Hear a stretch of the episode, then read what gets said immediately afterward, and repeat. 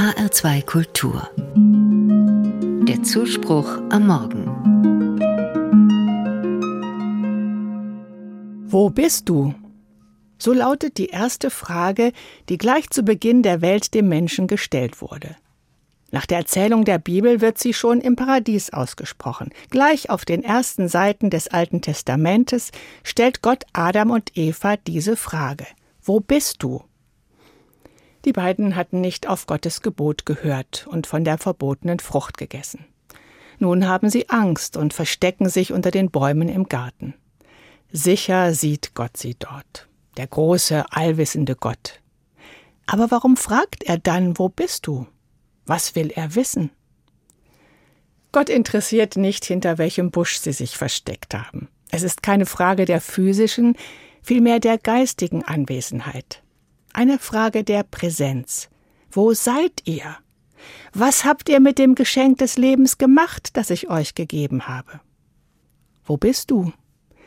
Diese Frage geht auch an uns. Heute Morgen und immer wieder.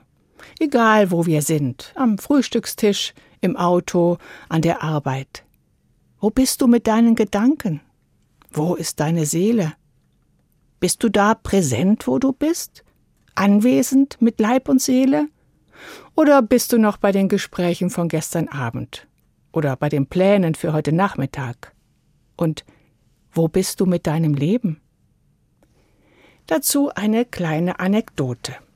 Charles Adams, ein ehrgeiziger Politiker in den USA des 19. Jahrhunderts, führte ein Tagebuch. Eines Tages machte er folgenden Eintrag. War heute mit meinem Sohn angeln. Tag vergeudet.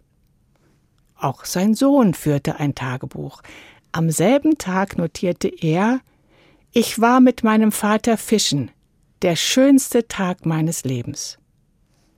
Charles Adams hat verpasst, was dieser Tag hätte sein können, für ihn und für die Beziehung zu seinem Sohn. Jeder Tag, den wir erleben, ist einzigartig. Es gibt keine Garantie für das Morgen, aber es gibt immer eine Garantie für das Jetzt. Gottes Frage, wo bist du, fordert dazu auf, hinzuspüren. Wo bin ich mit meinem Leben? Wo bin ich jetzt und wie bin ich da? Bin ich dort, wo ich sein will? Bin ich so, wie ich sein möchte? Es tut gut, immer wieder einmal einen Moment innezuhalten, mich spüren, in Kontakt kommen, mit den Ohren des Herzens lauschen auf Gottes Frage und dann antworten, wach und präsent für das, was Gott heute für mich bereithält. Hier bin ich.